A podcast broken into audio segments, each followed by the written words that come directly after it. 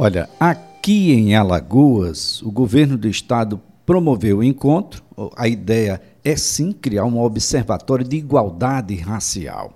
Criação do observatório deve gerar dados, pesquisas e propostas públicas efetivas em benefício de populações como a população negra, a população indígena aqui no estado. Quem tem todos os detalhes a partir de agora é a Flávia Iese. Pois é, Elias. Estiveram na reunião representantes do movimento negro, quilombola, instituições e também universidade. O governo aqui de Alagoas se reuniu nesta segunda-feira com esses representantes da sociedade civil para discutir o projeto da criação do Observatório da Igualdade Racial. O encontro ocorreu no Palácio República dos Palmares e foi coordenado pela Secretaria Secretaria de Estado da Mulher e dos Direitos Humanos. O objetivo do projeto, segundo o governo de Alagoas, é o de gerar dados, pesquisas e propostas de políticas públicas em benefício das populações negra e indígena no Estado.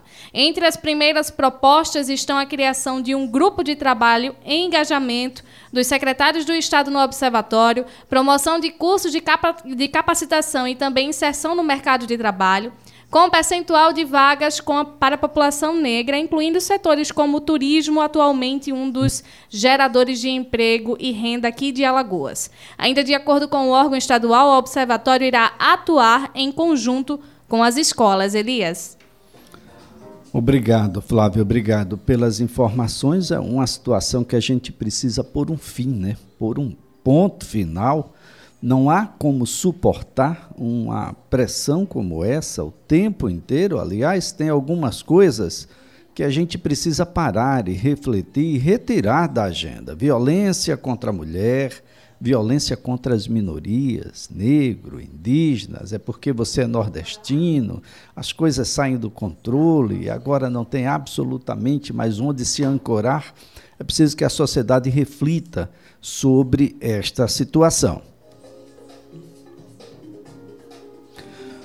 Olha, às 9 horas mais 18 minutos, tem um pacto aí de alfabetização, apostando aí na atuação dos estados, e um dos parlamentares ah, mais efervescentes nessa discussão é o deputado federal por Alagoas, Rafael Brito, que está na linha, passa a conversar conosco. Deputado Rafael, um bom dia.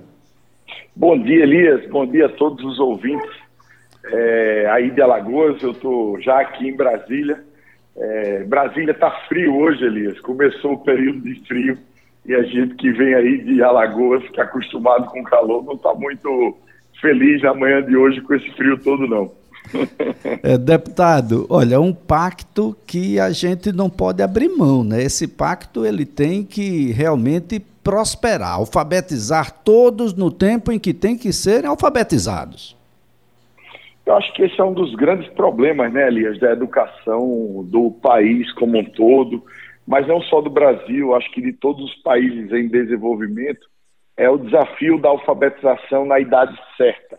Aí em Alagoas, você bem lembra, é, a gente criou o programa Escola 10, que foi um pacto entre o Estado e os municípios, justamente para que os municípios pudessem, através de de pactuação com o Estado, de metas, de nota por escola, né, de crescimento de IDEB, é, os municípios seriam remunerados é, e as escolas também remuneradas é, pelo desenvolvimento da educação. E hoje esse modelo, esse modelo já era usado no Ceará, já é usado no, no estado do Piauí, enfim. E esse modelo agora está sendo trazido para o âmbito nacional né, com esse Pacto Nacional pela Alfabetização é, do MEC para com os estados. É, a informação, Elisa, é que chegará é, a um valor próximo de um bilhão de reais, então é um investimento muito grande que o governo é, faz é, na alfabetização na idade certa, porque o que acontece, Elisa, é que se as crianças não são alfabetizadas no período correto, eles terminam entrando no Fundamental 1, passando para o Fundamental 2 e indo para o ensino médio, já com uma discrepância de idade muito grande. E fica muito mais difícil acompanhar o conteúdo é, se a criança está formada dessa forma. Então, eu acho que é um passo muito importante para a educação do país inteiro esse anúncio do MEC desse pacto pela alfabetização. Bom, uma situação que é necessária, ainda temos muita gente fora da escola e a gente primeiro precisa estancar, né? Parece-me que o primeiro passo ah, deve ser não permitir a chegada de novos, que um pouco mais na frente serão analfabetos, não é isso? Com certeza, Liz. E assim, é, é, lembrando né, que a alfabetização ela é da responsabilidade dos municípios é, não é nem do governo federal, nem dos governos estaduais. Quem toca a educação no período de alfabetização são os municípios do país inteiro. Então, essa é uma ajuda que o governo federal está dando aos municípios, né, que os estados passarão a dar aos municípios, para que os municípios reúnam condições melhores de desenvolver essa política importante é, da alfabetização é, na idade certa. Então, é, é, é, é, muito importante, a gente precisa entender que esse é um primeiro passo, é, só isso não resolverá, mas sem isso é muito mais difícil que a gente consiga resolver. A gente tem visto ali nesses últimos meses é, uma série de anúncios na educação, coisas que há muito tempo estavam paradas, como, por exemplo, né, o reajuste da merenda escolar, que não acontecia é, há cinco anos, né, do valor da merenda escolar. Então, com certeza, ninguém que está nos ouvindo agora consegue é, fazer compras em supermercado com o mesmo valor nominal em real que fazia cinco anos atrás. É, houve reajuste né, da bolsa é, de pesquisa, houve recomposição de orçamento dos institutos federais, recomposição de orçamento né, das, uni das universidades federais o governo federal, em parceria é, com o Congresso Nacional, está discutindo é, a questão do novo ensino médio. Há também uma discussão, e isso está muito acelerado, acerca do, de um projeto parecido com o nosso cartão Escola 10 de Alagoas, para atender os alunos do ensino médio de todo o Brasil. Então, o que eu posso dizer da educação, Elisa, é que vive, nesse momento, um momento de ebulição aqui na Câmara, no Senado, no próprio MEC, porque as pessoas estão, é, na grande maioria dos casos, deixando para trás até diferenças ideológicas e trabalhando, trabalhando unidas é, no que é mais importante e nos une, que é a educação de qualidade para a nossa gente. Então, eu estou feliz com esse momento, né, animado com as coisas que estão acontecendo e com a esperança muito grande de que a gente possa voltar a avançar nesse setor que ficou estagnado e estancado nesses últimos anos no Brasil.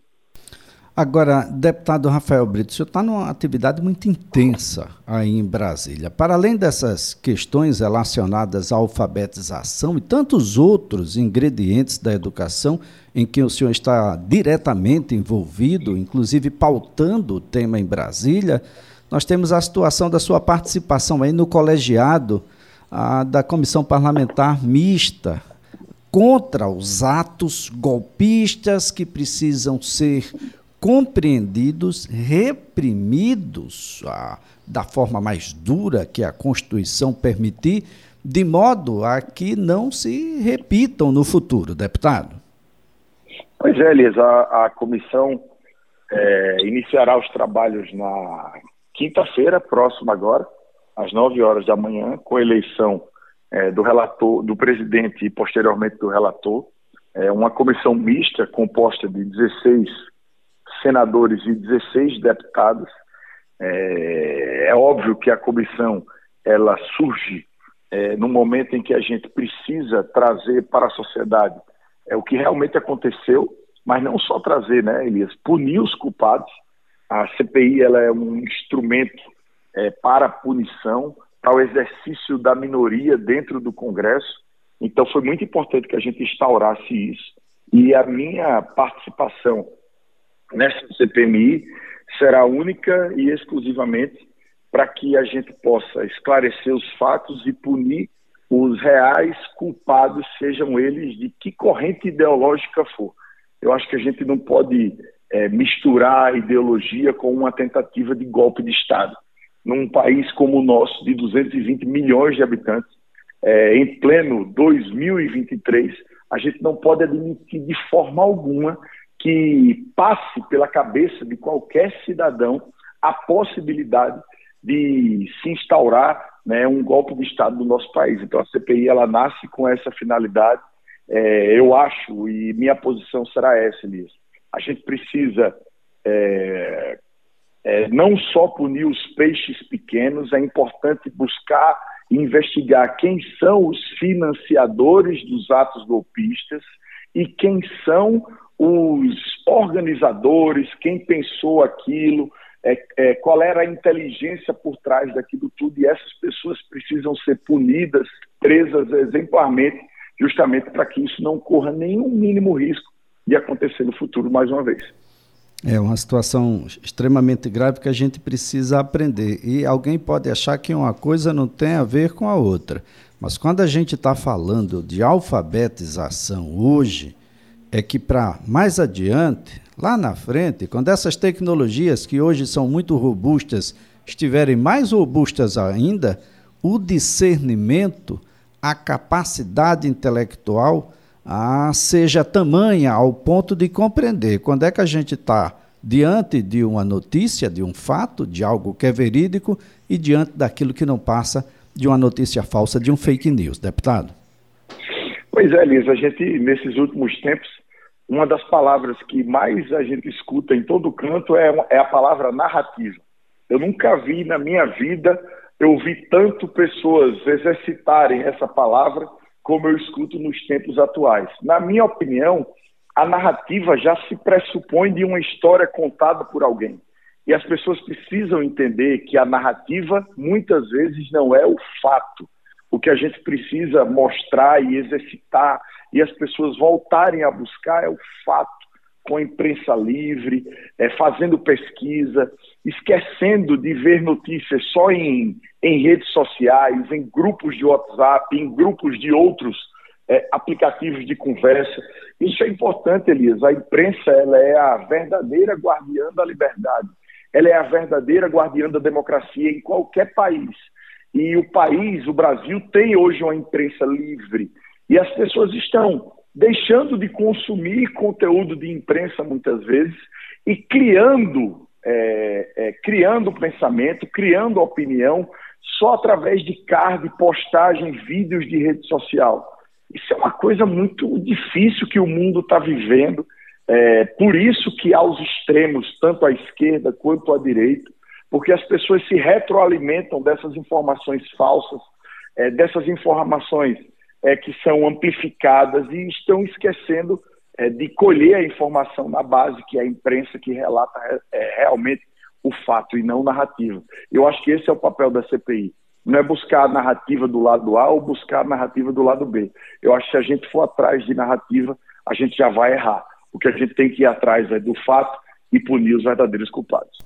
Bem, só a título de informação, na última segunda-feira foi encerrado o, o, julgamento, né, o inicial, o virtual, para aceitação das denúncias da Procuradoria-Geral da República e, por conta da participação de atos antidemocráticos, o Supremo Tribunal Federal, Federal aceitou denúncias contra mais 250 pessoas, agora são mais de mil pessoas denunciadas. Deputado Federal Rafael Brito, muito obrigado. Um ótimo dia. Elias, um grande abraço, um abraço a todos da CBN e fico sempre à disposição de vocês.